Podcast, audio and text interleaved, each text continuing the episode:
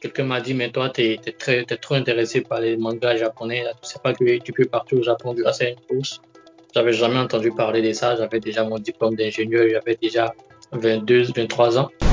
Euh, les gens ont respecté la fonction d'ingénieur. Maintenant, le, docteur, le doctorat, que beaucoup n'ont pas encore assimilé, il y a beaucoup qui, qui, le, qui pensent que quand tu es docteur, il faut forcément être à l'université, enseigner les étudiants, euh, que tu peux pas sortir du, monde académique. Et c'est vraiment une des raisons pourquoi moi je suis sorti. Euh, être docteur, c'est le dernier diplôme universitaire que tu peux avoir. Même le postdoc, c'est pas un diplôme. C'est déjà une fonction, c'est déjà un truc que tu fais après ce diplôme. Voilà. Le postdoc, c'est un titre. Le doctorat, c'est le dernier diplôme. C'est le plus haut diplôme, le dernier diplôme académique qui existe. Mon, mon doctorat, c'est-à-dire mon master et mon doctorat, était sur ce qu'on appelle Internet of Things, Internet des objets connectés, ou bien domotique en français. Euh, comment est-ce qu'on peut, on peut rendre euh, un verre d'eau intelligent? Comment est-ce qu'on peut rendre euh, la porte intelligente? Waouh, c'est possible ça? Ouais, c'est possible, c'est facile. Comme on peut rendre, on peut rendre même la canne, la canne d'un grand-père quelque part à, à beaucoup du lasso intelligente. On met un senseur dans la canne.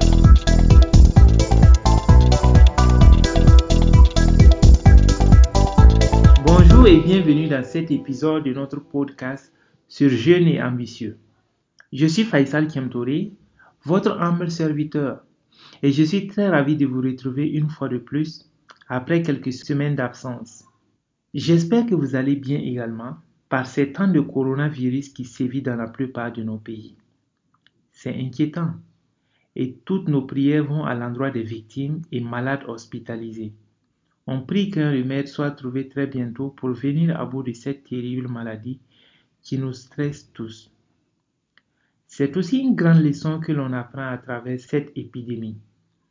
Hommes avec grand H que nous sommes, on se croyait les plus forts sur Terre. Voilà qu'un ennemi invisible nous attaque sans que l'on ne puisse répliquer.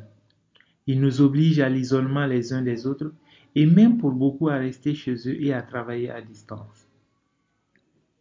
Travailler à distance, c'est une chose nouvelle pour des pays comme les nôtres.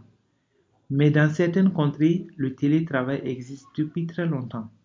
Le télétravail consiste à travailler à distance, que ce soit de la maison ou pendant que l'on voyage à travers le monde.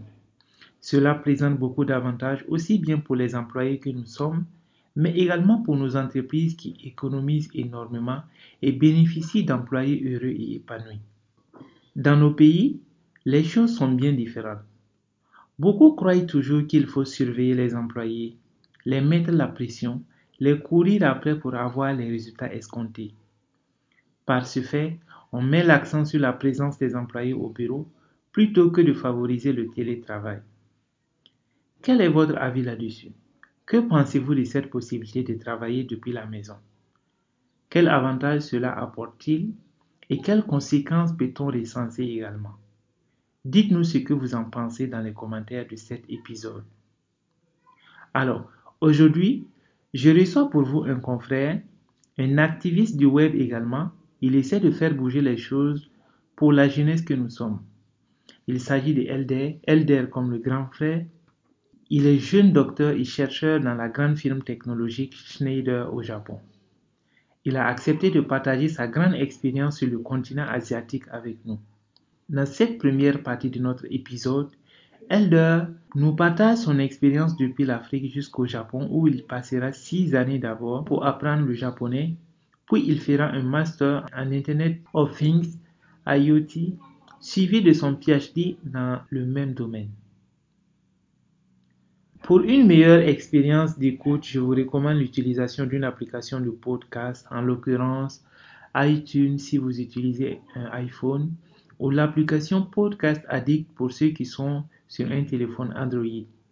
Sur ces applications, recherchez le mot-clé jeune ambitieux et abonnez-vous pour disposer de l'ensemble de nos épisodes. N'oubliez pas de nous laisser une notation 5 étoiles si vous appréciez ce que nous faisons. Très bonne écoute et n'oubliez pas de liker l'épisode et de partager avec vos amis. Cela nous encourage énormément. Sans plus tarder, je vous invite à suivre notre échange. Donc pour débuter, bonjour Elder. C'est vraiment un grand plaisir de t'accueillir sur la plateforme Jeune Ambitieux. Alors, sans plus tarder, euh, je m'en vais direct te demander de te présenter à la communauté. Ok, pas de souci. Merci beaucoup, Faisal. Donc, euh, bonjour à tous ceux qui m'écoutent, qui m'écouteront plus tard. Euh, moi, je suis Elder, Elder Akba. Je suis d'origine ivoirienne. Je suis ivoirien. Et euh, je suis au Japon depuis 2013 dans le cadre des études au Japon. J'ai eu euh, une bourse d'études pour venir au Japon, la bourse d'études du gouvernement japonais, qui m'a permis de venir faire un master encore ici au Japon et puis enchaîner en doctorat. Donc ça fait dans quelques jours, ça fera euh, sept ans que je vis au Japon et je depuis avril de cette année, avril 2019, j'ai commencé à travailler après mon doctorat. Donc, euh, mon nom c'est Elder, pour ceux qui n'ont pas compris. Elder, ça veut dire l'aîné en anglais. Et c'est écrit comme vous avez l'habitude de le voir, Elder Brother, Elder Sister. Et je pense que c'est tout pour le moment. Ok, super présentation. Alors, euh, Elder, vraiment, ton, ton note est parfaitement, je dirais, parce que tu es le bon grand frère qu'on a sur Internet, notamment sur YouTube, où tu nous fais énormément de de bonnes choses, notamment à travers ta, ta chaîne YouTube. Mais avant d'aborder euh, ces volets-là, de ces choses que tu fais sur Internet parmi tant d'autres, comment est-ce que euh, tu peux nous résumer ton parcours académique? Ok, super, très bonne question. Mon, parcours académique, ça tient ici quatre pages euh, dans mon CV. Et, ah oui, parce qu'il y a longtemps. Ouais, il est long, c'est que j'aime les études, j'aime étudier, ça, ça, j'aime bosser en fait. Euh, je suis plus à l'aise devant mon ordinateur, devant les cahiers, que d'ailleurs. Bon, j'aime la fête aussi, mais bon, j'aime bosser. Bref, euh, j'ai commencé l'école en 1991, je pense. Je suis de 87, donc pour ceux qui se demandent, ça me fait 32 ans en 2019 là. Donc j'ai commencé l'école à 4 ans. Et depuis quatre ans euh, jusqu'à mon diplôme de docteur, j'ai jamais repris des classes, j'ai jamais redoublé comme on dit chez nous. Donc j'ai eu mon, mon, mon baccalauréat série C en, à 17 ans. J'ai fait un BTS, j'ai fait mon BTS, j'ai fini à 19 ans. J'avais à peine 19 ans quand je, je recevais mon diplôme de BTS. J'étais trop jeune à 19 ans, trop petit, trop maigrichon pour travailler. Personne ne voulait d'un BTS de 19 ans. Malheureusement, en Afrique, c'est ce qui arrive. Alors qu'ailleurs, c'est vraiment un avantage conséquent que les entreprises n'hésitent pas à exploiter. Tout à fait, tout à fait. Ouais, donc c'est arrivé comme ça. Donc euh, j'ai continué de 19 ans jusqu'à 22 ans. J'ai fait un diplôme d'ingénieur. Donc j'ai eu mon diplôme d'ingénieur option système numérique de communication, ça veut dire informatique avec BTS télécom mélangé. Et puis euh, après 2000, après 22 ans, euh, j'étais devenu un peu vieux en âge, donc on a forcé, j'ai eu fait un stage dans euh, un hôpital qui j'ai fait euh, une formation en informatique, mais j'ai fait un stage dans un hôpital parce que l'hôpital était super informatisé depuis l'accueil jusqu'à la sortie, en passant par la pharmacie jusqu'au médecin, tout était informatisé. Donc j'étais là-bas, j'ai fait mon stage. Et après le stage, euh, j'ai entendu, pendant que je faisais le stage, j'étais un grand, je suis un grand fan des mangas, si vous voulez, des dessins animés. Je, je faisais regarder les Naruto, euh, One Piece, Dragon Ball Z, à tous ceux qui m'entourent. oui. Et c'est comme ça que j'ai découvert euh, la bourse du Japon. Quelqu'un m'a dit, mais toi, tu es, es, trop intéressé par les mangas japonais. Tu sais pas que tu peux partir au Japon grâce à une bourse. J'avais jamais entendu parler de ça. J'avais déjà mon diplôme d'ingénieur. J'avais déjà 22, 23 ans. Et donc, euh, j'ai dit, OK, je vais essayer de m'informer pour cette bourse-là. Donc, je vais m'informer. On me dit, la bourse est passée. C'était en 2010. Euh, ça venait à peine de passer. Pardon, en 2009. La bourse venait à peine de passer. Les gens avaient déjà déposé les dossiers. C'était fermé. Donc, je ne pouvais pas postuler. Donc, j'ai pris les renseignements. C'est pas bien grave. Je prends les renseignements et il s'avère que euh, la bourse, tout se faisait en anglais. En ce temps-là, mon niveau d'anglais était comme celui de tous les Africains qui ont étudié depuis euh, la sixième, l'anglais euh, à l'école, au lycée, au collège. Donc, je me suis dit que mon anglais, même s'il est bon euh, à l'école, avec les bonnes moyennes, je me dis que je ne peux pas postuler pour une bourse et l'avoir. Du coup, après, je décide avec mon père, avec les moyens de la famille, d'aller apprendre l'anglais au Ghana pour trois mois. Donc, on me paye les cours de langue au Ghana juste pour trois mois. Et malheureusement ou heureusement, la crise que la Côte d'Ivoire a connue en 2010 euh, m'a obligé à rester au Ghana. Donc tout le monde fuyait la Côte d'Ivoire à cause de la guerre. Moi, j'y étais déjà. Et ah donc, euh, j'ai dû rester au Ghana un an. Au lieu de trois mois, je suis resté un an, le temps que les choses euh, se calment. Et puis, je suis rentré en Côte d'Ivoire. Donc, quand je suis rentré en Côte d'Ivoire, on était déjà en 2011. Voilà. Donc, j'ai entendu parler de la bourse du Japon en 2009. le cours de langue et euh, la guerre a fait que je suis rentré en Côte d'Ivoire en 2011. En 2011, la bourse n'a pas été lancée parce que les ambassades n'étaient pas encore ouvertes. En 2012, euh, pardon, ouais, en 2012, ça a été ouvert. Du coup, j'ai postulé. Mon niveau d'anglais était assez convaincant. Je suis allé postuler pour la bourse, ma première fois, mon unique fois, et j'ai validé. Y avait environ 2000 candidats qui ont postulé pour cette bourse. Il y a trois candidats qui ont été admis et j'étais le majeur parmi les trois.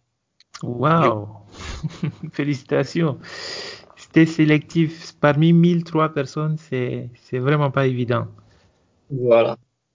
Après, on va parler des détails de la bourse, mais comme la bourse, ça fait, ça fait par, par branche, c'est-à-dire euh, le niveau bac, le niveau licence, le niveau ingénieur. Donc, euh, imagine-toi que tous les nouveaux bacheliers sont admis, peuvent postuler. Ça fait qu'il y a beaucoup de dépôts en 2012, je poursuis pour la bourse. En 2013, euh, je viens au Japon et en 2015, j'ai refait un master parce qu'il faut dire que mon diplôme mhm. d'ingénieur équivaut à un master. Mais j'ai, j'ai repris, j'ai refait un master. J'ai accepté de refaire deux ans pour avoir un master, mais euh, on appelle ça des masters de recherche. C'est enseigné différemment que, que dans le système francophone. Et en 2019. Et est-ce que euh, tu étais obligé de refaire le master pour pouvoir poursuivre ou bien il y avait des possibilités ou est-ce que actuellement il y a ces possibilités là d'aller directement en thèse de doctorat à partir du moment où on a déjà fait euh, genre un master ici en Afrique? Oui, c'est possible, il y a des possibilités. Même quand je venais depuis 2012, c'était possible. Euh, c'est que quand tu remplis le formulaire, on te demande si tu veux venir directement en doctorat ou bien si tu veux euh, faire master et doctorat. Et c'est moi qui ai choisi master et doctorat euh, moi, mon gros avantage, c'était mon âge. Voilà, au moment où je postulais, j'avais, j'avais à peine, je suis arrivé au Japon, j'avais, j'ai fêté mes 25 ans au Japon. Donc, euh, quand j'ai, quand j'ai postulé pour la bourse, j'avais 23, 24 ans. Donc, ça me gênait pas avec mon âge, j'aurais fait un master. Ça, c'était la première raison pourquoi j'ai décidé. La deuxième raison, comme j'ai dit, le master que nous on fait dans nos pays sont, des, sont différents du master ici au Japon. Ici, c'est les masters de recherche. Ça veut dire qu'on s'assoit pas en classe toute l'année, on prend pas les cours avec le professeur et puis on fait des devoirs, on fait des compositions. Non, ça se passe pas comme ça. Ici, c'est des masters. On te donne un thème depuis ta première année et tu dois développer un système. Tu as deux ans pour faire un système, tu as deux ans pour faire des publications qui vont sortir dans les revues scientifiques, dans les journaux scientifiques. Donc, euh, avec ces deux informations-là, j'ai vu que mon, mon master là-bas, il est, il, c'était un master mais un peu différent euh, du master de recherche parce que j'avais jamais fait de recherche avant. Donc, euh, je suis jeune, euh, je suis pas pressé, du coup, euh, ça me gêne pas de refaire un master, puis un master de recherche. Il m'a beaucoup facilité dans mon doctorat. Donc, en fait, j'avais fait, j'avais choisi selon moi la meilleure option jusqu'à présent. Je pense que c'est la meilleure option. Maintenant, pour ceux que je coach ou ceux que je conseille qui sont un peu avancés en âge, qui ont de la famille, euh, c'est mieux de venir faire un doctorat directement. Tout à fait. Je suis d'accord avec toi. Parce que quand on a beaucoup avancé en âge, c'est pas évident de reprendre encore pour se taper au moins combien 5, 6 ans encore d'études, alors qu'on a de la famille, c'est pas évident. Alors, euh, donc, grosso modo, tu as, tu as, tu as fait combien d'années d'études pour le master et ensuite combien de temps pour le doctorat? Euh, Le master au Japon, c'est 2 ans. Bon, et puis le doctorat, c'est 3 ans. Mais quand on vient au Japon, on doit faire au moins 6 mois de cours de langue. Donc, euh, si on met tout ça ensemble, j'ai fait six ans. Voilà, je suis arrivé en 2013. Le 1er avril 2013, j'ai fini le, le 31 mars 2019. Donc, j'ai fait six ans euh, à l'école. deux ans de master et puis trois ans de doctorat. Super. Et, et comment est-ce que l'adaptation pour toi, ça s'est passé? Et de façon globale par rapport à notre système d'éducation en Afrique qui est sûrement différent de ce qui s'y passe là-bas. L'adaptation, ça n'a pas été très délicat. Comment est-ce que euh, tu as pu relever ces défis-là L'adaptation, euh, c'est une question vue à deux volets. Il y a d'abord l'adaptation au, milieu, à l'environnement japonais, et puis euh, peut-être l'adaptation au niveau académique. Donc, tu veux parler de quelle adaptation? Académique ou bien dans la vie du Japon de tous les jours? Bon, je, je vais parler en fait grosso modo des deux. Parce qu'à la fois, c'est vrai qu'au niveau social, ça va influer sur les études également. Mais euh, côté éducation, côté euh, formation études, comment est-ce que euh, il faut s'y préparer éventuellement si on est intéressé à venir là-bas, à quoi est-ce qu'on peut s'y attendre? D'accord. Donc, adaptation côté études d'abord. Euh, pour moi, c'est pas, c'est pas vraiment, ça n'a pas été vraiment compliqué. Je pense que euh, avec un peu d'anglais, justement, c'est l'anglais, euh, comme je répète dans mon, dans mes vidéos, juste un peu d'anglais et puis pouvoir ouvrir les livres, avoir le courage de demander, euh, ne pas avoir honte. Euh, on- le japonais, la langue japonaise ou bien le professeur japonais qui est devant vous, il va jamais se moquer de vous si vous faites une erreur en, japonais ou bien en anglais. Euh, du coup, euh, moi, je n'hésitais pas à demander. C'est vraiment, il y a beaucoup d'autodidactes, quand tu arrives ici, comme j'ai dit, moi, je suis arrivé à 25 ans.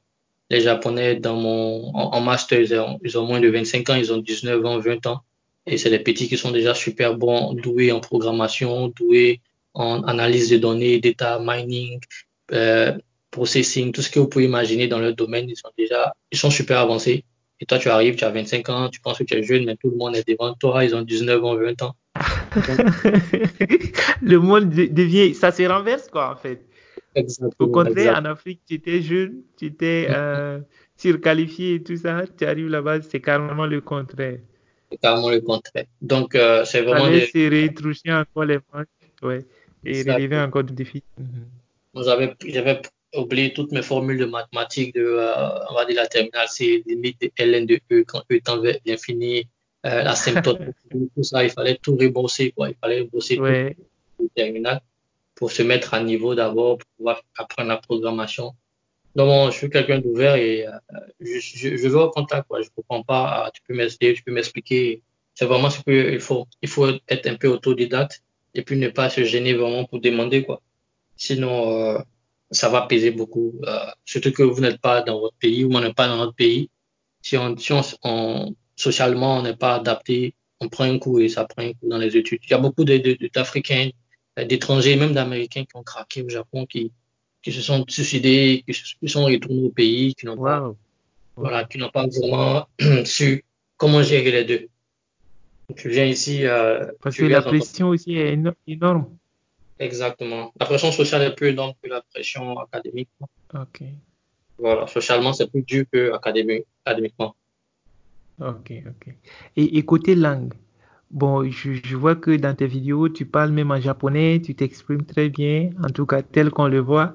Et pour nous qui sommes africains, qui ne comprenons pas ce langage-là, euh, à t'écouter, on se dit que c'est un langage qui doit être très difficile à apprendre. Quel est ton point de vue là-dessus? Est-ce que pour, pour avoir cette langue euh, dans tes cordes, cela a été facile? Comment est-ce que tu, tu expliquerais cela à quelqu'un qui, qui ne s'y connaît pas? Ok. Toutes, toutes les trois langues, mais je parle combien qui n'utilisent pas l'alphabet, euh, il n'y a pas que trois langues, il y en a beaucoup. Mais les langues qui n'utilisent pas l'alphabet euh, grec, les A, B, C, D, E, F, G, c'est, compliqué à apprendre quand tu as le background francophone ou bien même anglophone. Euh, parce que les- même l'écriture est différente. Là, on nous a appris que le L et le A, ça forme le La, alors qu'ici, ils n'ont pas ces, ils n'ont pas ces combinaisons-là. Donc, il y a, il y a, il y a un caractère, il y a un, un dessin, comme on dit chez nous, là, qui représente La. Il y a un dessin qui représente le bas, il y a un dessin qui représente le B. Du coup, quand tu n'as pas le background, Tu voilà. réapprends la- la- l'alphabet même, Ouais, tu complet. apprends depuis, complètement, complètement depuis, euh, comme euh, un enfant de CP2, quoi. Tu apprends depuis la base. C'est compliqué, c'est compliqué, mais Et en moins euh, de temps en plus. Voilà, moins de temps, comme j'ai dit là, c'est six mois de cours, mais en, en réalité, c'est quatre mois de cours et deux mois de vacances, quoi. C'est un semestre. Voilà. Donc, tu vas à l'école pendant quatre mois et tu, tu as un, un mois et demi de vacances d'été ou bien vacances d'hiver. Vraiment condensé. Voilà. Mais c'est, moi, ma technique, euh, je, je, je l'explique aussi sur mes vidéos YouTube. Ma technique, c'est c'est pas ma langue, le japonais, c'est pas ma langue maternelle. Je m'en fous des erreurs que je peux commettre. Ça, c'est la, c'est la première chose. Je, je, je suis tellement fort dans les erreurs que, au final, je suis devenu fort sans faire des erreurs. Donc, ma technique, c'est vraiment d'ouvrir ma bouche et de parler. Ça, c'est la première technique. La, la, une, une autre technique, c'est euh, d'absorber. Euh, je me concentre moins vraiment sur l'écrit. J'arrive pas à écrire de ma main en japonais. Je peux écrire avec mon ordinateur, mon téléphone. Donc, je n'ai pas bossé l'écriture de ma main parce que j'avais pas le temps. Je pensais que j'ai jugé que c'est pas nécessaire. Je peux lire, mais j'ai pas, j'ai pas, je me suis dit que la lecture, euh, ok, c'est bien beau si je suis en train de chercher du boulot, bien en train de chercher à lire un document. Mais j'ai mis tout mon, tout mon focus sur le parler. Parce que quand je, quand je rencontre quelqu'un dans ma tête, quand je rencontre quelqu'un, la première chose qu'il va me demander, c'est avec sa bouche, avec sa voix. C'est pas écrire, lire un truc. Du coup, si j'arrive pas à parler avec quelqu'un, communiquer verbalement, tout le reste, c'est, c'est, c'est inutile, quoi. Donc, même là, je, si je m'en vais en Russie pour six mois, moi, je serai capable de parler russe après quatre mois, six mois en Russie, parce que je m'en fous de comment on va écrire les mots en Russie, mais, en russe, pardon. Mais, euh, le parler, c'est, c'est écouter et répéter, comme les enfants qui disent papa, maman, baba, bobo. J'écoute, Donc, euh, voilà, on dit pas à un enfant de 4 ans, euh, écris-moi un truc, dis-moi un truc. En plus, euh, les gens, ils voient notre couleur de peau, ils savent qu'on n'est pas originaire de là, donc ils sont moins, euh, moins exigeants dans les... Tout à fait. Voilà. Mais, mais également dans la, dans la littérature, tu arrives à lire et tout, c'est inclus dans la formation. Lire en japonais, je vais dire. oui, on nous apprend tout ça. On nous apprend tout ça. Pour ceux qui viennent avec le niveau baccalauréat, avec la bourse, ils ont pas six mois de, de langue, ils ont un an de langue. Du coup, après un an à passer là, ils vont directement faire un BTS et tous les cours sont en japonais, les livres sont en japonais. Ils font des cours d'anglais où le professeur explique ça en, japonais. Du coup, ça est dans la formation. Ça est dans la formation et euh, euh, on apprend, on apprend à écrire, à lire et à parler ici. Ok, parfait. Alors, Elde, euh, en quoi consiste ton domaine d'expertise? C'est quoi ton domaine d'expertise actuellement? Euh, actuellement, je travaille dans l'innovation euh, technologique euh, pour l'industrie, si vous voulez. Euh, on va faire ça simple pour que tout le monde puisse comprendre. Mon, doctorat, c'est-à-dire mon master, mon doctorat était sur ce qu'on appelle Internet of Things, Internet des objets connectés ou bien domotique en français. Comment est-ce qu'on peut rendre un verre d'eau intelligent comment est-ce qu'on peut rendre euh, la porte intelligente? wow, c'est possible ça? Ouais, c'est possible, c'est facile. Comme on peut rendre, on peut rendre même la canne, la canne d'un grand-père quelque part à, à Bobo Dioulasso intelligente. On met un senseur dans la canne et une fois que là, il y a l'accéléromètre, ou bien le euh, gyroscope, je sais pas comment on dit ça en français, gyro, Mhm. Donc, euh, c'est comme votre téléphone portable. Quand vous l'avez arrêté tout droit, ça fait tout, droit. Quand c'est retourné, l'image, la vidéo aussi se tourne parce qu'il y a ces deux senseurs-là dans votre téléphone. Donc, il détecte l'axe X, Y, Z. Et quand X et Y sont perpendiculaires, peut-être que c'est arrêté. Quand Z et Y sont perpendiculaires, c'est couché. Un exemple facile pour comprendre. Donc, si on met les... et, ces solutions-là, ça existe déjà? Tu, tu, en as déjà découvert des trucs comme ça qui existent déjà au Japon? Par exemple, pour la canne uh-huh. Ça existe plein, plein de travail là-dessus dans nos laboratoires. Moi, mon doctorat, j'ai fait un gant intelligent, les gants de sport là, qu'on prend pour aller en salle de gym. C'est un gant qui permet de, compter le nombre de répétitions, combien de fois tu as attrapé le poids, combien de répétitions tu as fait. Du coup, pendant que toi, tu es en train de faire le sport, tu n'as pas besoin de compter. Les gants, les gants comptent pour toi. Les gants te disent combien de calories tu as brûlé, combien de muscles tu as, tu as obtenu, des trucs comme ça. C'est les gants intelligents. Donc, c'est un peu ma spécialité à l'école. Voilà, j'ai bossé ça, les Internet, les trucs. Donc, Et ça, c'est une spécialité dans le domaine de l'ingénierie, de, l'informatique, on va dire. C'est bien ça. IoT, Internet of Things. OK. On sait, on dit domotique. Il y en a qui pensent que c'est les maisons intelligentes seulement. Quand tu rentres dans une maison, la lumière s'allume, euh, le climatiseur, il, s'arrête parce qu'il y a moins de personnes. C'est en fait tous les objets. Dis-moi sur l'objet, je vais te dire comment est-ce que tu peux le rendre intelligent. Ok, ok. c'est vrai que dit comme ça, alors, euh, bon, mais on peut continuer au fur et à mesure, je te proposerai peut-être des objets comme ça et on, a, on, ira là-dessus également. Alors, je finis, avec l'exemple de la canne, tu vas voir, peut-être tu vas comprendre. Ou bien, prenons la chaussure, par exemple. La chaussure. Ok, super, très bon. Ok, donc ta chaussure, euh, on va utiliser ta chaussure pour compter le nombre de steps, le nombre de pas que tu as, tu as fait dans la journée.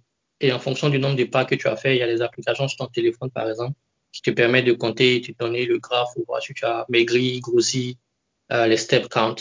Donc, les chaussures intelligentes, au lieu de, au lieu de donner le téléphone portable au grand-père ou à la grand-mère qui ne maîtrise pas, on va mettre ces senseurs-là dans ses chaussures. Elle n'a pas besoin de manipuler son téléphone. On veut savoir ce que la grand-mère a fait aujourd'hui dans la ville. Elle est partie où, elle est tombée, elle est couchée, elle s'est arrêtée. Donc, on met un senseur, le senseur, il est connecté directement au cloud et il collecte, il est connecté à Google Maps avec l'API de Google Maps, avec une application. Les données vont directement, elle a marché d'où à où, elle s'est arrêtée où, elle a fait quoi. C'est des capteurs qu'on met en dedans. Donc, la chaussure devient intelligente. C'est plus une chaussure simple qu'importe, mais c'est une chaussure qui nous dit où elle était, qu'est-ce qu'elle a fait, euh, combien de pas elle a fait, est-ce qu'elle s'est arrêtée longtemps, est-ce qu'elle n'a pas utilisé la chaussure. Donc, c'est, la chaussure ne devient plus une chaussure banale, mais c'est une chaussure intelligente. C'est comme ça. Ok. Très bel exemple. Alors, comment est-ce que tu t'es retrouvé dans ce domaine de l'expertise-là? Qu'est-ce qui a guidé ton choix d'études ou de carrière dans l'IoT, on va dire? Ok, dans l'IoT, l'Internet of Things, euh, quand j'ai postulé pour ma bourse, euh, on demande de proposer des sujets euh, pour te donner la bourse. Pourquoi tu veux aller étudier au Japon? Qu'est-ce que tu veux aller étudier au Japon? On appelle ça le plan d'études, le plan de recherche. On ne donne pas la bourse à tout le monde. C'est ce document-là, ça élimine beaucoup de personnes. Donc, quand je rédigeais mon plan d'études, je vous ai dit au départ là que moi, je travaillais dans un hôpital malgré mon diplôme euh, en informatique d'ingénieur. Et pendant que je rédigeais ce, document sans le savoir, j'ai décidé de, mettre en place un système qui permet d'avoir, de collecter les données de tous les habitants. Euh, comment on va dire ça facilement Un système qui va permettre à quelqu'un qui est malade euh, dans une ville. Toi, tu es de quel pays déjà? Guinée, c'est ça? Moi, je suis. Non, non, du Burkina Faso. D'accord, super. Donc, on va, prendre, on va prendre l'exemple de Burkina. Euh, une femme enceinte qui est à Bobo Dioulasso, qui est enceinte, qui doit aller voir sa famille à Ouagadougou. Et elle va, elle quitte Bobo, elle va à Ouaga, elle fait un problème sur la route et elle a un problème de santé. On l'envoie à l'hôpital de Ouaga. Le médecin n'a aucun, aucune information sur cette dernière-là. Il est obligé de refaire tous les tests depuis zéro pour prendre son groupe sanguin, pour voir quels médicaments il utilise, ses allergies, le niveau de sa grossesse et tout et tout. Et ça, c'est risqué, ça perd du temps et ça, ça perd des vies humaines. Donc, mon idée avant de venir au Japon, c'était de que cette femme-là, peut-être, elle a une carte, comme sa carte d'identité, mais qu'elle a une carte médicale avec accès réduit. Donc, euh, si elle fait une chute, le pompier qui la reçoit, il prend sa carte, il a des accès que le médecin n'a pas. Le médecin a des accès que l'infirmier, l'infirmier a des accès que le médecin n'a pas. Donc, euh, elle tombe, elle fait sa chute avec sa carte là. Le médecin de Bobo Dioulasso a déjà mis toutes les informations, son groupe sanguin, les médicaments, allergies. Euh, elle a sa dernière visite, tout, tout son historique est sur ces cartes là, comme sa carte d'identité. Et si elle a un problème, il suffit juste de le mettre devant un scanner et puis d'avoir toutes ces informations là rapidement en cinq minutes. Le médecin qui traite à, à Ouagadougou, il a toutes les informations de Bobo et puis s'occuper de celles-là. Donc, c'était mon projet. C'est que je veux venir étudier au Japon. Pourquoi tu veux aller au Japon? c'est ça, je veux aller étudier au Japon. Les Japonais ont lu le projet, ils ont lu l'article et dit, OK, c'est super bien ce que tu veux faire. Je pense que, on pense que toi, tu veux faire ce qu'on appelle le Ubiquitous Study. Ubiquitous, ça veut dire Internet de tout. Internet partout. L'Internet omniprésent. Donc, euh, quand j'ai déposé mon dossier, ils m'ont proposé de me mettre dans le laboratoire des systèmes omniprésents. Euh, on appelle ça en anglais ubiquitous, ubiquitaire. Donc, euh, l'IoT, c'est un sous-élément de Internet omniprésent. Donc, j'ai choisi cette branche-là bien en rédigeant mon, projet de recherche pour le Japon, médecine et informatique. Ça m'a permis d'opter, sans le savoir, pour, cette, euh, pour ce domaine de l'informatique. L'informatique qui utilise euh, euh, tout ce que nous entoure, en fait. Donc, c'est comme ça que je suis arrivé en IoT. Ok, super. C'est vraiment un projet très pratique mm-hmm. de l'Afrique de l'Ouest, mais également, j'imagine, pour un pays comme le Japon également. Euh, alors, quel a été tes premiers pas dans le professionnel? Quel souvenir tu retiens Est-ce que, avant d'intégrer euh, cet hôpital-là pour travaillé, tu as eu d'autres expériences professionnelles? Quelle a été la première expérience professionnelle que tu as eue? Ah, d'accord. Euh, je vois, bon, la première expérience professionnelle, euh, ou bien, comment on va dire ça, mais, premier parce que je retiens, mais ce que je veux conseiller à quelqu'un dans ce niveau-là, c'est beaucoup d'humilité et puis montrer qu'on connaît son travail. Euh, avant de rentrer dans l'hôpital, j'avais pas une grande expérience vraiment. J'ai fait un petit stage bizarre quelque part là-bas pour valider mon BTS, je compte pas ça comme une expérience pro. Euh, c'était un stage payant, c'est-à-dire on payait même pour se former. Mais la première expérience véritable que j'ai eue, c'est dans l'hôpital. Et euh, les deux les deux points qui me reviennent vraiment, c'est l'humilité et euh, la compétence. Parce que je suis arrivé le premier jour en m'envoyant en intervention, j'avais fait euh, ingénieur réseau. Donc quand j'arrive, j'avais des bugs sur le réseau à chaque fois à la même heure, entre 10h et midi, euh, quand il y a beaucoup d'affluence dans l'hôpital. Euh, le réseau déconne et tout est coupé. Donc le premier jour, j'arrive là-bas avec mon jeune âge et les gens qui m'ont reçu, ils m'ont vu d'abord comme un patient qui, qui, qui se plaignait. Et donc ils m'ont ils parlé un peu mal. En français, on dit je parlais un peu mal. Ils m'ont oh, attendez monsieur, on n'a pas le temps, ça marche pas, écoutez, poussez, allez-y. Donc je m'approche tranquillement pour dire non, je suis le nouveau stagiaire et je suis responsable du réseau, je veux comprendre pourquoi ça fonctionne pas. Et puis je vais pouvoir vous aider. Donc la dame qui m'a parlé comme ça un peu, elle a tiqué, elle a vu mon jeune âge, mon jeune visage, elle a tiqué, elle a pris le téléphone, elle a appelé le responsable du service informatique parce que je suis arrivé à 9 heures et le problème était déjà là à 10 heures, donc le monsieur n'a pas eu le temps de faire ma présentation à toute l'équipe. En même temps, je viens en intervention. Du coup, elle, elle appelle le monsieur pour se rassurer que je suis vraiment euh, du service informatique, nouvelle recrue. Et il confirme et elle me dit, OK, allez-y, monsieur. Donc, euh, bon, je sais que je connais ma chose. Voilà, donc je me suis mis sur le sur l'ordinateur et normalement en deux, trois mouvements, en moins de 20 minutes, j'avais réglé le problème. Donc, euh, c'est, c'est, en, en 20 minutes, comme j'ai dit, j'avais réglé le problème. Et après, on est devenu super potes. Moi et cette dame-là, elle m'a pris comme son fils. Et vraiment, beaucoup d'humilité. Si je savais pas ce que je faisais là, déjà, ça n'allait pas marcher en 20 minutes. Et puis après, euh, tout le monde m'a adopté vraiment dans, dans le monde professionnel là. Parce que je me faisais petit, je me fais petit. Et puis, euh, je sais ce que je fais. Du coup, euh, c'est difficile de me blâmer en fait. Donc, c'est vraiment l'expérience bien, ce que je retiens de, mon premier jour dans le monde professionnel, c'est cette histoire-là. Ok, super intéressant. Alors, euh, cette première expérience, est-ce que tu étais toujours universitaire ou bien tu avais carrément terminé tes études? Alors, euh, en fait, j'imagine que au Japon, tu as sûrement vu comment est-ce que les choses ici se passent. Est-ce que les gens ont l'habitude d'attendre carrément de terminer les études avant de chercher à avoir des stages? Parce que ici en Afrique, c'est couramment ce qu'on fait. Moi, particulièrement, euh, c'est vrai, dans notre formation, c'est assez spécifique, l'informatique.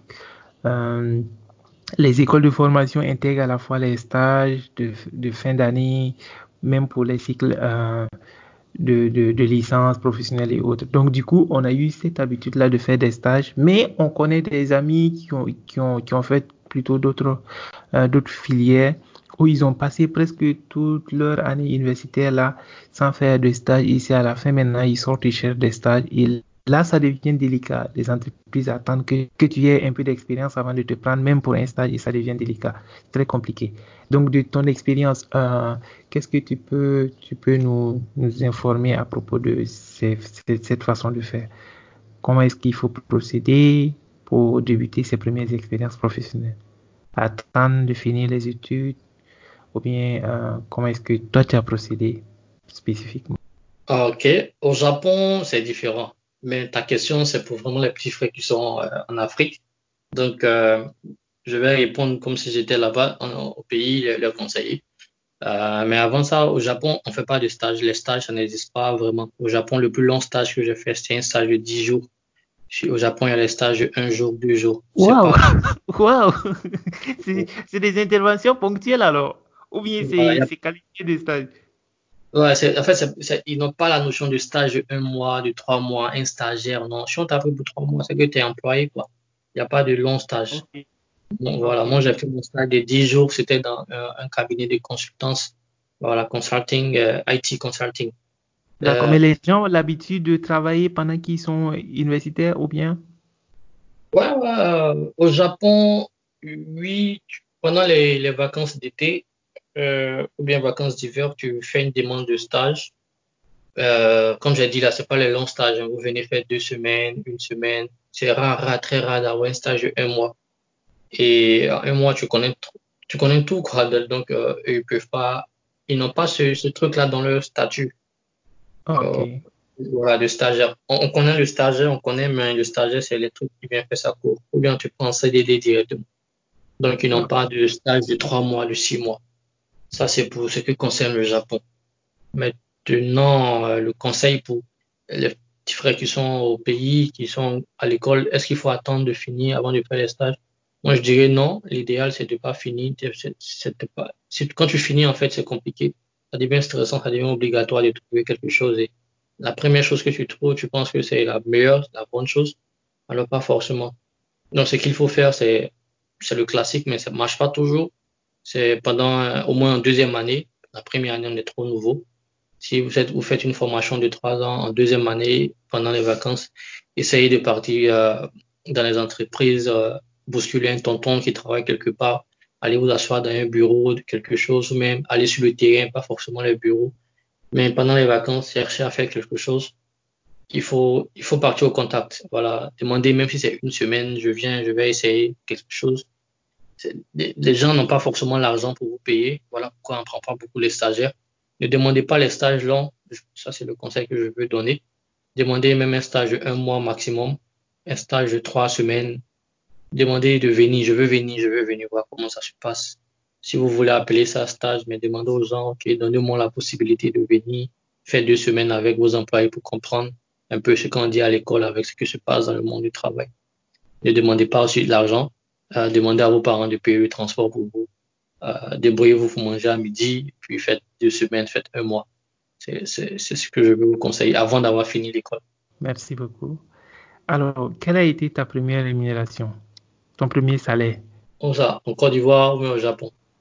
La première, la toute première de ton cursus, de ton parcours, quelle a été la première fois qu'on t'a rémunéré pour ce que tu faisais? Et comment est-ce que euh, tu l'as géré en son temps? Quelles erreurs tu as eu à commettre, éventuellement s'il y en a? Et quels conseils tu en as tiré également? Ok, mon premier, premier salaire, le montant, c'est ça? Oui, le montant, éventuellement, peut-être des avantages que tu as, tu as eu aussi. Pourquoi Ok, pas? ok. Le premier salaire, j'étais, j'étais déjà diplômé ingénieur. Il n'y avait pas beaucoup, il y avait pas beaucoup d'op- d'opportunités. Donc là où j'ai fait mon stage, ils m'ont rappelé pour faire un projet, pour travailler sur un projet qui devait durer trois mois. Et, non, six mois, pardon. Et on me proposait 100 000 francs CFA par mois. Et comme j'ai dit, j'ai fini mon diplôme d'ingénieur, j'avais j'avais 22 ans, 23 ans à peine, plus un an, donc on va dire moins de 25 ans, 24 ans. Donc les 100 000 francs CFA que j'ai pris, vraiment j'ai j'ai dit oui et j'ai même pas pris, euh, comment on va dire ça, j'ai pas vraiment regardé la somme 100 000 francs. Moi c'était vraiment l'expérience professionnelle, c'était vraiment d'enlever cette euh, enlever ce, on va dire quoi, cette tenue bien euh, de non, non expérimentés, de personnes qui n'ont jamais eu d'emploi. Donc les 100 000 francs, pour moi, c'était, c'était vraiment rien. Ah, J'avais la chance que euh, l'oncle avec qui je bossais, pardon, l'oncle avec qui je vivais, il bossait à côté. Donc il me déposait les matins euh, dans son véhicule et mon père me donnait de quoi manger pour les midis. Du coup, les 100 000, c'était pas vraiment l'argent que je regardais, c'était vraiment pour avoir l'expérience. Pour dire que j'ai travaillé quelque part pendant six mois et j'avais un contrat dans la main avec toutes les signatures de tous les directeurs qui prouvent que j'ai eu une expérience professionnelle. Et c'est ça, que- c'est ce que j'ai touché comme première somme pendant six mois. Peut-être, le projet s'était allongé, ça a duré un an, je pense. Donc pendant un an, j'ai touché 100 000 francs. Malgré que ça s'était allongé, on n'a pas augmenté le salaire. Et puis, qu'est-ce que j'ai fait du tout premier? Euh, j'ai pris l'enveloppe de 100 000 francs. euh, je suis allé dire merci à la dame qui m'avait appelé pour le projet. Je lui ai montré la somme, l'enveloppe. Et je partais, c'était un vendredi, je partais directement à l'intérieur du pays euh, parce que mon papa vivait pas dans la capitale Abidjan. Donc, je suis allé directement avec les 100 000 francs chez mon père. Je lui ai montré l'enveloppe. On a compté les 10 billets, les 10 000 francs CFA. Il m'a dit, c'est bien, mon fils, félicitations. Donc, demain matin, tu prends ça, tu vas voir ton grand-père. Donc, je suis parti d'un autre village d'une autre ville, puis dans le village avec l'enveloppe de 100 000 francs CFA. Je suis allé voir mon grand-père au village. Et mon grand-père, il avait, mon père l'avait déjà appelé pour lui dire que j'arrivais là-bas avec mon tout premier salaire. Donc c'était pour c'était pour, c'était pour la famille, c'était pour faire les prières, mes bénédictions. Ah oui, ah, en bon africain, quoi. Voilà, il pouvait ah. prendre tout ce qu'il voulait. Donc le grand, mon père n'a rien touché, n'a pas pris mon argent. Je suis allé au village, mon grand-père, il avait déjà l'information en bon africain. Il a fait les prières, il a dit OK. Euh, il a appelé euh, l'oncle, le, petit frère de mon papa qui était au village avec lui. Il dit bon, voilà, vos, fils est venu avec l'argent. Ils sont cinq, voilà, les frères de mon papa. Mon papa et quatre autres. Donc, allez-y, voilà, le petit est là. Moi, j'ai pris 20 000. Mon grand-père avait enlevé 20 000. Il reste 80 000. Allez-y et vous aussi, prenez pour vous. Euh, prenez ce que vous voulez dedans. Donc, il a pris 20 000. Il a fait ses bénédictions. Il a donné les 80 000. Moi et mon oncle, on a fait le tour de tous les autres oncles dans le village. Chacun a pris sa somme. Et quand tout le monde a fini, il met ses 30 000 francs CFA dans mon enveloppe. Donc, je suis retourné avec les 30 000 francs CFA chez mon papa, dans la ville. Et mon père, il a dit, c'est bien, tout le monde s'est servi. Donc, euh, il prend tes 30 000 francs, retourne en ville et puis va te débrouiller avec. Essaie de finir le mois qui arrive et il a complété 20 000 francs de son propre argent. Donc, euh, pendant que je, avant que je reçoive ma première paye, c'est lui qui me donnait l'argent chaque fin du mois, mon argent de poche. Du coup, euh, l'argent de poche plus les 30 000 francs, j'avais environ 50 000 francs, c'est pas pour, euh, après, après avoir fait le tour avec mon salaire. Donc, c'est comme ça que j'ai partagé mon premier salaire. Et c'est très important pour nous, en tout cas, africains qu'on est, ces genres de choses-là, ça permet d'avoir, en tout cas, euh, des bonnes paroles sur nous-mêmes, en tout cas pour l'avenir, et également de bonnes bénédictions pour aller de l'avant pour la suite. Et est-ce que euh, tu pourrais nous, nous, donner également des ouvertures sur le niveau des revenus auxquels on peut prétendre avec une expertise comme le tien aujourd'hui? À quel niveau de revenus est-ce qu'on peut prétendre quand on a un niveau d'expertise à la hauteur de ce que tu as aujourd'hui? Euh, Un doctorat en ingénierie euh, informatique. Bon, ou bien comment est-ce qu'on dit ça? On dit un doctorat simplement en informatique? Ah, Plus spécifiquement. Ok. Ah, ouais. j'ai cru comprendre que le, le titre d'ingénieur, d'ingénieur là aussi est, est, très très capital. Par exemple, j'avais mon, mon encadreur. Euh, mm-hmm puisque j'ai également euh, commencé à faire le doctorat, mais malheureusement, je ne suis pas allé jusqu'au bout. J'ai mis une pause en espérant pouvoir le reprendre après. J'espère en tout cas, parce que ça va, ça va faire bientôt euh, 4-5 ans maintenant, hein, depuis 2015. Ok. Pour l'attrait du domaine professionnel, j'ai dû mettre une pause. Et mon encadreur, en son temps, lui, il a le titre d'ingénieur et il met toujours, je pense, il met ingénieur docteur. Ou bien c'est docteur ingénieur qui le met comme ça. Est-ce que tu as, tu as des précisions là-dessus pour nous éclairer davantage? Oui, la précision, en fait, je pense que euh, dans, mon, dans mon cas, c'est peut-être peut-être similaire avec ton professeur, c'est Doctor of Engineering in, in Computer Science. Euh, donc, euh, il, est, il est docteur, en même temps, il est ingénieur. Maintenant, nous, dans le système français, avant de faire le LMD, dans le système francophone, avant le LMD, c'est l'ingénieur qui qui correspond au master. il y a beaucoup d'ingénieurs qui sont devenus grands et le mot ingénieur a eu beaucoup plus de, de valeur, a beaucoup plus de, pas beaucoup plus de valeur, mais euh, les gens ont respecté la fonction d'ingénieur. Maintenant, le, docteur, le doctorat, que beaucoup n'ont pas encore assimilé, il y a beaucoup qui, qui, le, qui pensent que quand tu es docteur, il faut forcément être à l'université, enseigner les étudiants, euh, que tu peux pas sortir du, du monde académique et c'est vraiment une des raisons pourquoi moi je suis sorti. Euh, être docteur, c'est le dernier diplôme universitaire que tu peux avoir. Même le postdoc, c'est pas un diplôme. C'est déjà une fonction, c'est déjà un truc que tu fais après ce diplôme. Voilà. Le postdoc, c'est un titre. Le doctorat, c'est le dernier diplôme. C'est le plus haut diplôme, le dernier diplôme académique qui existe. Donc, Mais on pourrait aussi dire qu'il y a l'agrégation ou bien ça n'a pas sens. L'agrégation, c'est un, un, doc, un docteur c'est un diplôme pas? Euh, C'est un diplôme, mais c'est plus un diplôme académique. C'est un diplôme qui te permet de travailler à un certain rang. corporatif, on va dire peut-être. un truc comme ça. C'est du genre, euh, moi je suis docteur, je vais, j'ai pas forcément besoin de faire des cours encore pour devenir, pour être agrégé, agréé, mais agrégé. Agrégé. Agrégé, ouais, agrégé. j'ai pas besoin de faire des cours, j'ai juste besoin de faire des publications. On dit, OK, il faut écrire trois, il y a des conditions. Il faut, il faut avoir euh, été maître assistant pendant un an. Il faut euh, donner des cours pendant six mois. Il faut écrire trois publications dans ton domaine. une fois que tu valides ces, ces conditions-là, pendant que tu travailles, tu, tu reçois ton agrégation. Tu n'as pas besoin de prendre des cours, tu n'as pas besoin de faire des devoirs, tu n'as pas besoin de faire une soutenance pour, pour être agrégé. On peut revenir à, au niveau de revenus auquel on peut prétendre avec une expertise de, de haut niveau de ce genre Ça dépend, ça dépend. Euh, si, si tu si en, en pays, tu, tu, c'est quoi ta cible d'entreprise et puis euh, c'est pas une question à laquelle tu peux répondre directement, c'est toujours des fourchettes.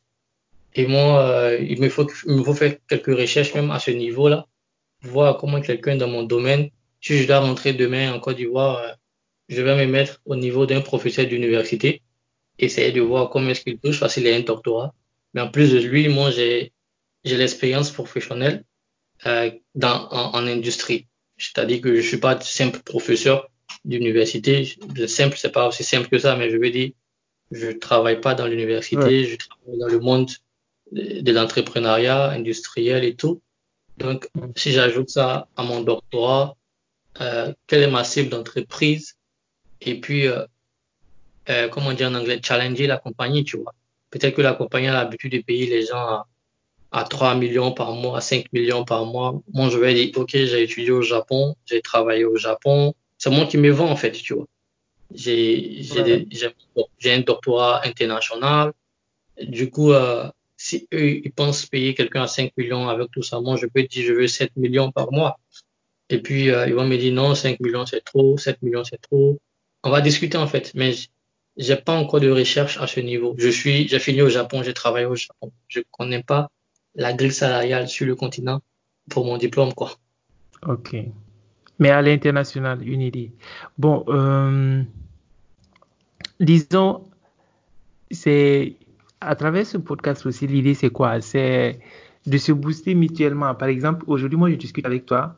Euh, il y a des choses que je découvre et je me rends compte que je ne connaissais pas. Et du coup, euh, ce défi-là se lance en moi d'essayer aussi d'atteindre un certain niveau. Et c'est comme ça que mutuellement, voilà, on se challenge à travers euh, nos réalisations, à travers. Donc, du coup, côté salarial, on sait que c'est quelque chose aussi qui est très motivant.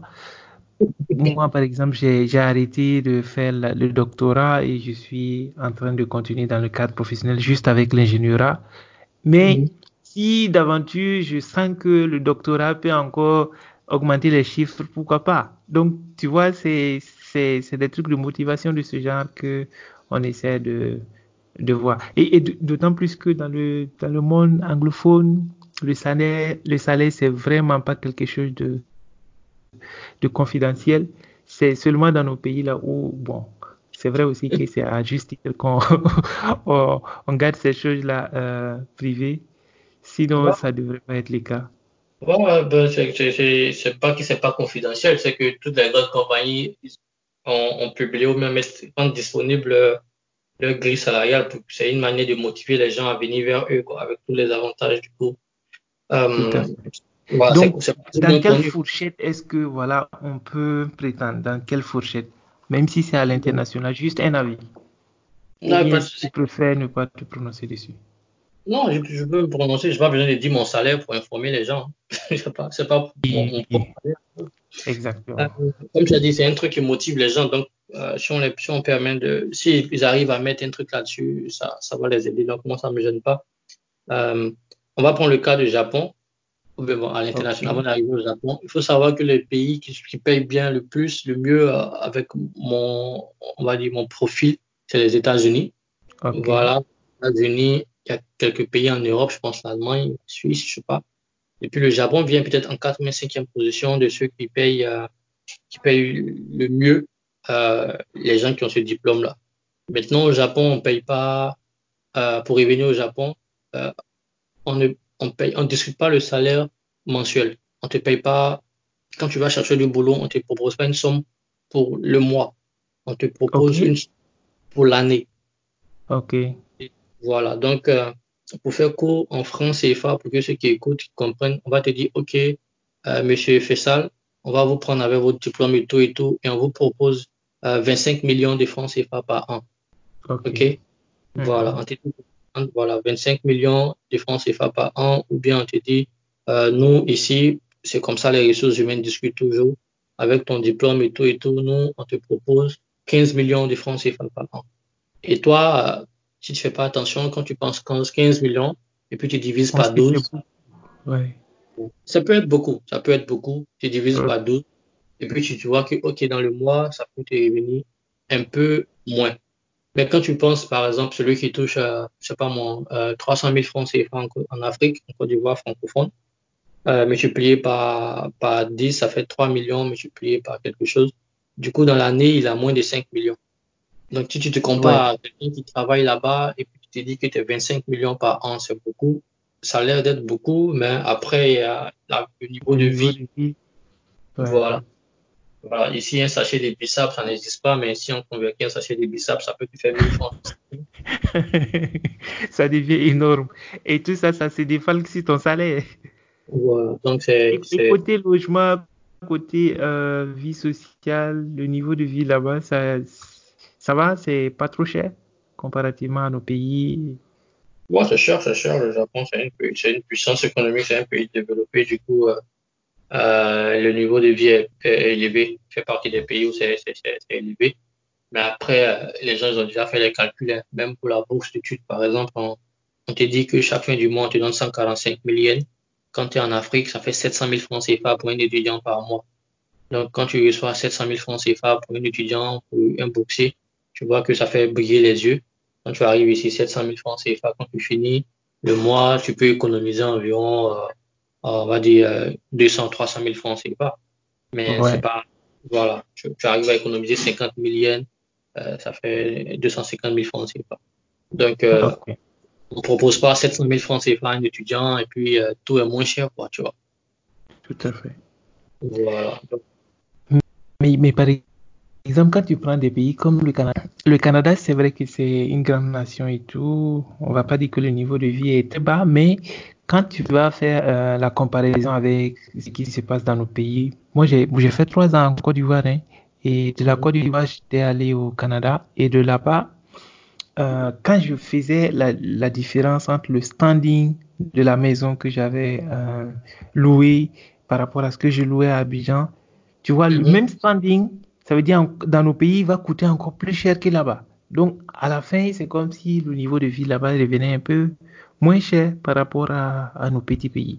Il y a des trucs qui sont chers et d'autres qui sont pas chers. Si tu prends au Japon, la nourriture c'est cher, les fruits sont chers.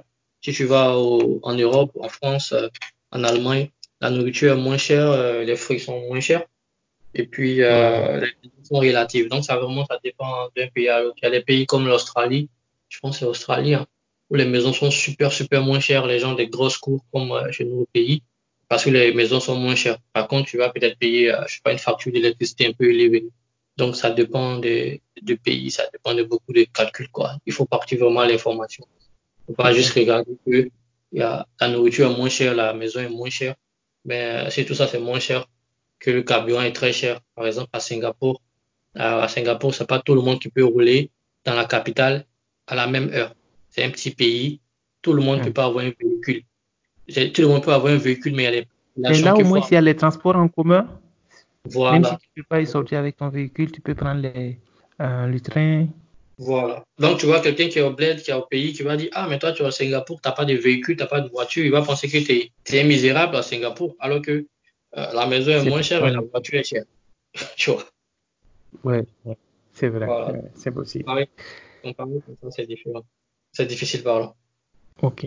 Alors, euh, quelles sont les difficultés que tu as eu à rencontrer dans tes débuts Bon, très souvent, de l'extérieur, quelqu'un qui te voit évoluer, tu as été, euh, tu as fait ton ingénierat en Côte d'Ivoire, tu es allé au Ghana, tu as, tu as fait euh, des études en anglais, tu es revenu, tu as travaillé dans, dans l'État, dans la fonction publique pendant un moment. Et à la suite de cela, tu as eu des bourses, tu, es parti au Japon, de là aussi tu as fait un doctorat et après ça, tu as intégré une grosse structure qui est une structure internationale, Schneider. C'est pas n'importe quelle entreprise. Donc, de l'extérieur, on voit que tout est brillant. Mais par contre, au fond, on sait que souvent, en interne, la personne même qui travaille pour qu'on voie ce résultat-là, elle fait face très souvent à des difficultés. Et ces difficultés-là, c'est parce que la personne a su les, les gérer qu'elle arrive à avancer tel qu'on le perçoit. Donc, quelles sont les difficultés que toi, tu as eu à rencontrer et quelles sont les solutions que tu as mis en œuvre pour pouvoir relever ces défis? Ah, Super. Très, très bonne question. la manière de le dire, ça, ça prouve que la question est très importante. Euh, au Japon, ma plus grande difficulté, je pense que c'était euh, la langue, de pouvoir briser euh, la langue, briser la barrière linguistique. Euh, et c'est c'est mon on va dire c'est mal c'est c'est mon élément le plus important pour moi. Euh, c'était la langue.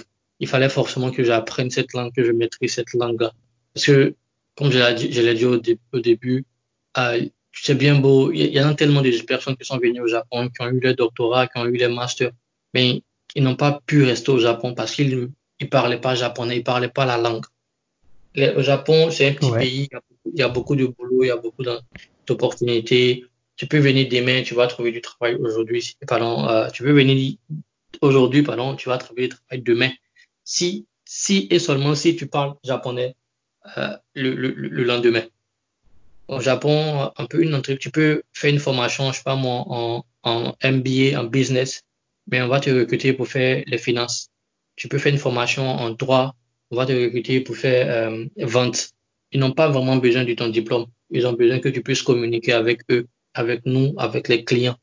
Ton diplôme, tu l'as eu, c'est bien, tu as une manière de raisonner qui est très important, mais on a besoin que tu puisses communiquer avec ceux qui sont en face de toi, les clients qui nous font entrer de l'argent. Et toi, tu as ton gros diplôme en master, en ingénieur, en doctorat, mais tu peux pas parler japonais, on n'a pas besoin de toi ici. Et on ne demande pas d'être super fort en japonais, mais il faut avoir le, faut avoir le minimum, en fait, au Japon, en japonais, pour pouvoir t'en sortir. Donc moi, euh, c'était ma, ma plus grande peur, si tu veux, quand je suis arrivé en 2013, quand j'ai vu leur manière de parler, quand j'ai vu leur écriture et que j'avais jamais pensé, jamais, jamais étudié ça chez moi, à part les dessins animés que je regarde, j'avais vraiment peur. C'était ma plus grande difficulté. Comment est-ce que j'allais m'arranger pour pouvoir m'exprimer en japonais?